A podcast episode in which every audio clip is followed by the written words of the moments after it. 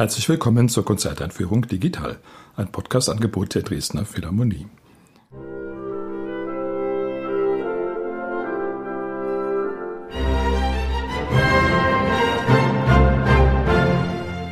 Mein Name ist Albert Breyer, ich bin Komponist und möchte Sie in das Programm der Konzerte am 28. und 29. Mai einführen. Auf dem Programm stehen die erste Sinfonie von Kurt Weil, die Rokoko-Variationen von Peter Tschaikowski und die erste Sinfonie von Johannes Brahms. Die Dresdner Philharmonie spielt unter der Leitung von Johanna Malwitz. Solist ist der französische Cellist Gauthier Capuçon. Wenn Komponisten ihre erste Symphonie schreiben, so wissen sie natürlich in der Regel, was da auf sie zukommt. Die Sinfonie gilt als die größte aller Formen der instrumentalen Musik. Es gibt gewaltige Vorbilder, Haydn, Mozart, Beethoven, die Romantiker. Und da bedeutet das natürlich, als Komponist muss man sich das sehr gut überlegen, wie man mit dieser Form zurechtkommt, ob man da diesen Sprung wirklich ins kalte Wasser wagen kann. Nun, je nach Temperament gibt es zwei Möglichkeiten, darauf zu reagieren. Die erste Möglichkeit ist, man überlegt nicht lange, man geht das Wagnis ein und schreibt seine erste Sinfonie schon in ganz jungen Jahren. Die zweite Möglichkeit, man grübelt dann doch etwas. Soll man das wirklich tun? Soll man als Sinfoniker an die Öffentlichkeit treten? Und dann kann es manchmal ziemlich lange dauern, bis es zur ersten Sinfonie kommt. Der erste Fall wird repräsentiert durch Kurt Weil, der seine erste Symphonie mit 21 Jahren schrieb. Der zweite von Johannes Brahms, der auch was mit der Zahl 21 im Sinn hatte, aber bei ihm hat es 21 Jahre gedauert, bis er diese Sinfonie vollenden konnte. Das ist wahrscheinlich für erste Sinfonien doch eine Rekordzeit, wobei man sagen muss, dass Johannes Brahms natürlich vom Typ als schwerblütiger Norddeutscher auch dafür prädestiniert war, sich wirklich da sehr lange und sehr gründlich Gedanken zu machen, bevor er als Sinfoniker dann in den Zweikampf, für ihn war das ein Zweikampf mit Beethoven trat. Beethoven war ja im 19. Jahrhundert das übermächtige Vorbild als Sinfoniker, vor allen Dingen drei Sinfonien, die Eroica, die fünfte und die neunte. Das waren solche gewaltigen Werke, an denen man sich kaum zu messen wagte. Man musste ja dann doch auf demselben Niveau wie Beethoven landen und trotzdem war man natürlich auch unter dem Druck, es doch wieder ganz anders zu machen. Keine bloße Kopie von Beethoven, sondern ein Werk zu schaffen, was eben auch neue Bahnen ging. Johannes Brahms hat diesen doppelten Druck wahrscheinlich stärker empfunden als fast jeder andere. Deswegen eben die sehr lange Entstehungsdauer seiner ersten Sinfonie, die ersten Einfälle schon in den 50er Jahren und vollendet wurde das Ganze aber dann erst 1876. Es gab da Krisen natürlich auf diesem langen, langen Weg war sich lange über die formale Anordnung auch nicht ganz klar, speziell des Finales. Das Finale ist ja immer das größte Problem, weil Beethoven da in der fünften und neunten Symphonie eben ganz spezielle Lösungen gefunden hatte. Speziell die neunte Sinfonie mit dem Einsatz des Chors war natürlich etwas, wo man dann ganz besonders lange überlegen musste, ob man sich das nun antun wolle, auch einen Chor einzusetzen. Brahms hat sich für die rein instrumentale Lösung entschieden. Später Gustav Mahler hat dann eben doch den Chor wieder verwendet. Brahms wollte eben dann doch eine richtige, ganz abstrakte, eine klassische, eine Wiener Sinfonie schreiben. Er hat sich dann trotz allem in Wien dann doch sehr wohl gefühlt nach anfänglichen Schwierigkeiten und wohl er temperamentsmäßig zu den Wienern nicht so recht passte.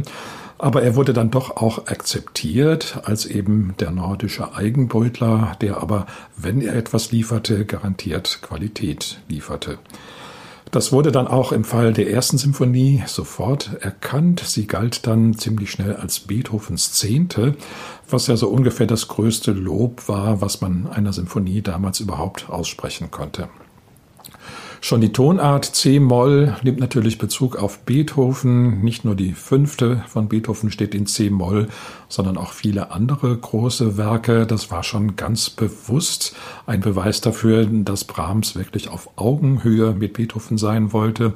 Und ihm gelingt auch wirklich zu Anfang diese Quadratur des Kreises, sowohl es Beethoven gleich zu tun, als auch alles ganz anders zu machen. Sprich, diese Symphonie beginnt mit einer Musik, die natürlich angemessen düster in C-Moll ist, aber einen ganz anderen Charakter hat als die fünfte Sinfonie von Beethoven, die ja sehr monumental, auch fast ein bisschen aggressiv beginnt. Der erste Satz der fünften ist relativ kurz, aber dafür sehr dicht gedrängt. Brahms nimmt sich da viel mehr Zeit. Er schreibt zunächst mal eine langsame Einleitung, die auch relativ umfangreich ist und sein C-Moll ist ein ganz anderes C-Moll als das von Beethoven. Viel schwerblütiger, auch viel lyrischer. Brahms schafft es auch doch immer wieder sehr schöne geschwungene Melodien in C-Moll zu schreiben, wo es bei Beethoven eher kurze Motive gibt. Dieses C-Moll, das ist dann eigentlich nur im ersten Satz präsent und in der Einleitung zum letzten Satz. Der letzte Satz hat nämlich ungewöhnlicherweise auch eine langsame Einleitung, die wiederum ganz anders ist als die langsame Einleitung zum ersten Satz. Das ist auch ein Kunststück, was nur sehr selten versucht worden ist. Brahms ist das hier ganz hervorragend gelungen. Allerdings schon der erste Satz der C-Moll-Symphonie endet in C-Dur und das Finale steht fast gänzlich in C-Dur, nur die Einleitung eben wieder in C-Moll. Die beiden Mittelsätze stehen in relativ entfernten Tonarten E-Dur und As-Dur und bilden auch nochmal eine ganz andere Welt. Also diese Symphonie ist fast, wenn man so will, zweigeteilt. Das Finale bezieht sich auf den ersten Satz und die beiden Mittelsätze stehen so ein bisschen für sich sind lyrische Inseln, vor allen Dingen der zweite Satz, der verwendet zum Schluss sogar eine Solo-Violine, auch sehr selten in einer klassischen oder sogar romantischen Sinfonie, aber der lyrische Ausdruck verlangte eben nach diesem ungewöhnlichen Mittel. Der dritte Satz auch ganz eigentümlich, kein Scherzo wie bei Beethoven, sondern ein sehr ruhiges, eher freundliches Stück in der Art eines Intermezzos, auch sehr kurz, aber mit wunderbaren Melodien und einem sehr schönen Trio-Teil in H-Dur, sogar mit fünf Kreuzen, gar nicht leicht für das Orchester wo Brahms dann auch wirklich etwas aus sich hinausgeht, gar nicht mehr so kontrolliert ist, sondern plötzlich eine ganz zärtliche, ganz liebevolle Musik schreibt, die man ihm fast gar nicht zutrauen würde. Die anderen Sätze sind durchaus eben auch monumental, vor allen Dingen der letzte Satz. Und hier hat Brahms es Beethoven natürlich besonders gleich tun wollen. Es gab da noch einige Kritiker, die meinten, das Hauptthema des letzten Satzes würde doch zu sehr an das Freudenthema aus der Neunten von Beethoven erinnern. Das kann man zwar vielleicht sagen in Bezug auf den Charakter, es soll eben auch sehr freudige, sehr optimistische Musik sein, aber doch weniger auf die thematische Gestalt an sich. Die ist ganz eigentümlich Brahms und klingt ein bisschen wie ein Volkslied. Brahms hat sich ja sehr stark mit deutschen Volksliedern beschäftigt, da auch große Sammlungen angelegt und dieser Volkston Volksliedton ist eben auch in seine Sinfonik eingegangen. Auch etwas, was es bei Beethoven nicht gibt, aber die Romantiker, die hatten eben das Volkslied auf ganz besondere Weise für sich entdeckt und verwendeten es dann eben auch in der hohen, in der ernsten Musik. Die erste Sinfonie von Kurt Weil, ganz anders geschrieben noch in seiner Studienzeit. Er studierte damals in Berlin bei Ferruccio Bosoni. Bosoni galt neben Schönberg als einer der Hauptavantgardisten, war sicherlich ein sehr gesuchter Lehrer, nicht nur als Komponist, sondern auch als Pianist. Er war ja ein ganz fulminanter Klavierspieler, so in der Tradition von Liszt und als Komponist ging er auch ganz neue Wege. Und bei Busoni zu studieren, das hieß auch, einem stand da ein sehr großer Reichtum zur Verfügung von Wissen, von Können, nicht nur kompositorisch, sondern eben auch pianistisch in der Instrumentalbehandlung überhaupt. Kurt Weil hat das ganz dankbar angenommen und diese erste Sinfonie ist dann eben auch zum Teil ein Tribut an Ferruccio Busoni geworden, aber doch auch schon ganz eigenständig. 1921 geschrieben, da hatte man noch den Ersten Weltkrieg in den Knochen und das hört man auch. Diese Sinfonie hat etwas sehr Aufgeregtes, manchmal fast Hysterisches.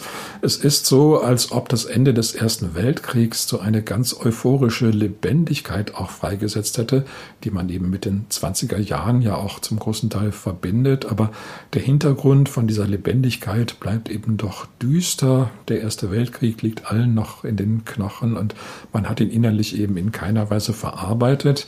Man weiß nur, man möchte etwas anderes machen und man stürzt sich so in das volle Menschenleben. Das alles findet sich in Kurt Weils erster Symphonie wieder. Sie ist gar nicht besonders lang, vielleicht 24 Minuten, aber sehr dicht, sehr gedrängt. Das viersätzige Schema schimmert durch, obwohl die Symphonie pausenlos gespielt wird.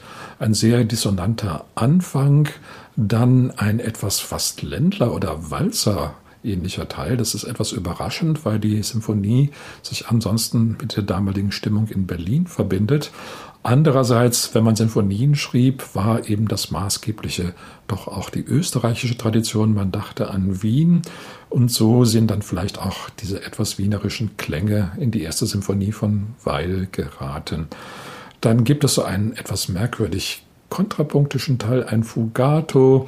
Es heißt, dass Bosoni weil empfohlen habe, doch mal richtig Kontrapunkt zu studieren. Vielleicht ist es eine Frucht davon. Das Finale dann wieder auch sehr, sehr lebhaft, sehr aufgeregt, sehr dissonant. Insgesamt eine Musik, die sehr gut die damalige Zeitstimmung in Berlin und vielleicht auch in ganz Europa wiedergibt, weil war ja immer sehr nah am Zeitgeist. Das lässt sich an seiner Karriere sehr gut ablesen. Er hatte, wo immer er hinkam, dann doch keine Schwierigkeiten, sich auch immer sehr stark dann anzupassen an das, was gefordert war. Später in Amerika hat er sogar Musicals geschrieben, aber dennoch war er im Kern eigentlich ein sehr ernsthafter Komponist in der klassischen Tradition, der sein Handwerk ganz hervorragend beherrschte und eben auch in der Lage war, ganz neue Ausdruckswelten zu erschließen. Zwischen den beiden ersten Symphonien hören wir noch die Rokoko-Variationen von Tschaikowski. Das ist seit jeher ein Paradestück der Cellisten, weil es einfach unglaublich virtuose Musik ist und das Solo-Cello fast ununterbrochen zu tun hat. Eine ganz schön anstrengende Sache. Tchaikovsky wurde dann gebeten, er solle doch mal auch ein richtiges Cellokonzert möglichst in drei Sätzen zu schreiben. Das hätte den Vorteil gehabt, dass man zwischen den Sätzen Pausen gehabt hätte. Bei den Rokoko-Variationen ist das nicht so. Der Cellist ist wirklich da sehr, sehr beansprucht. Der Hintergrund ist, dass es damals am Moskauer Konservatorium, wo auch Tchaikovsky unterrichtete, einen sehr guten Cellisten gab. Wilhelm Fitzenhagen, in Deutschland geboren, aber der seine Karriere dann in Russland machte. Fitzenhagen muss ein ganz ausgezeichneter Cellist gewesen sein. Und ihm hat zunächst Tchaikovsky dieses Stück auf den Leib geschrieben, geschnitten und dann hat Fitzenhagen aber dann doch noch einige aus seiner Sicht Verbesserungen vorgenommen, das heißt den Soloparten noch etwas virtuoser gestaltet und vor allen Dingen eine Umstellung der Variationen vorgenommen. Also bei Fitzenhagen gibt es eine andere Reihenfolge als im Original bei Tchaikovsky. Er hat dann sogar noch eine Variation von Tchaikovsky gestrichen und er war ziemlich stolz auf sein Werk, hat es dann auch mit großem Erfolg überall vorgetragen. Auch Franz Liszt war ganz begeistert davon. Nur Tchaikovsky war dann doch etwas unglücklich, was Fitzenhagen mit seiner Partitur so alles gemacht hatte und hat sich dann doch gegenüber Freunden beklagt hat allerdings nicht verhindert, dass die Fitzenhagen-Version dann auch im Druck erschien. Heute ist das so, dass man dann doch teilweise auch wieder zur Originalversion von Tschaikowski zurückkehrt. Andererseits hat sich Fitzenhagen beim Publikum und bei den Cellisten einfach auch so durchgesetzt. Das ist ja nicht so selten, dass wenn Komponisten ein Solokonzert schreiben für Instrumente, die sie nicht so gut kennen, dass sie dann Rat holen, eben bei den Spezialisten. Berühmt ist der Fall des Violinkonzerts von Johannes Brahms, wo ja immer wieder Josef Joachim um Rat gefragt hat. Aber bei Fitzenhagen Tschaikowski ist es doch eine sehr extreme Sache. So viel Fitzenhagen in Tschaikowski, das gibt es kaum in einem anderen Parallelfall. Nun ja, aber das hindert überhaupt gar nicht daran, dass diese Musik sehr, sehr schön ist. Auf jeden Fall auch natürlich trotz aller Virtuosität sehr viel musikalische Substanz zu bieten hat. Tschaikowski hat sich auch wirklich Mühe gegeben, die Variationen ganz individuell zu gestalten. Rokoko-Variationen heißen sie deswegen, weil das Thema so etwas an Rokoko-Musik erinnert. Tchaikovsky war ja wahrscheinlich der größte Mozart-Verehrer aller Zeiten. Das merkt man seiner Musik vielleicht nicht immer an, die doch sehr viel ausladender, sehr viel leidenschaftlicher ist als Mozarts Musik. Aber in diesem Falle muss man sagen, hat Tchaikovsky zumindest zu Anfang den Mozart-Ton sehr gut getroffen. Später gerät er dann natürlich doch auf seine eigenen Wege, die gar nicht unbedingt unbedingt Abwege sein müssen. Das heißt, die Musik wird dann doch sehr romantisch und auch mit allen romantischen Delikatessen. Allerdings, Rokoko-Variation ist als Titel dann doch sehr, sehr angemessen. Es ist eben auch eine sehr verschnörkelte Musik, eine sehr zierliche Musik.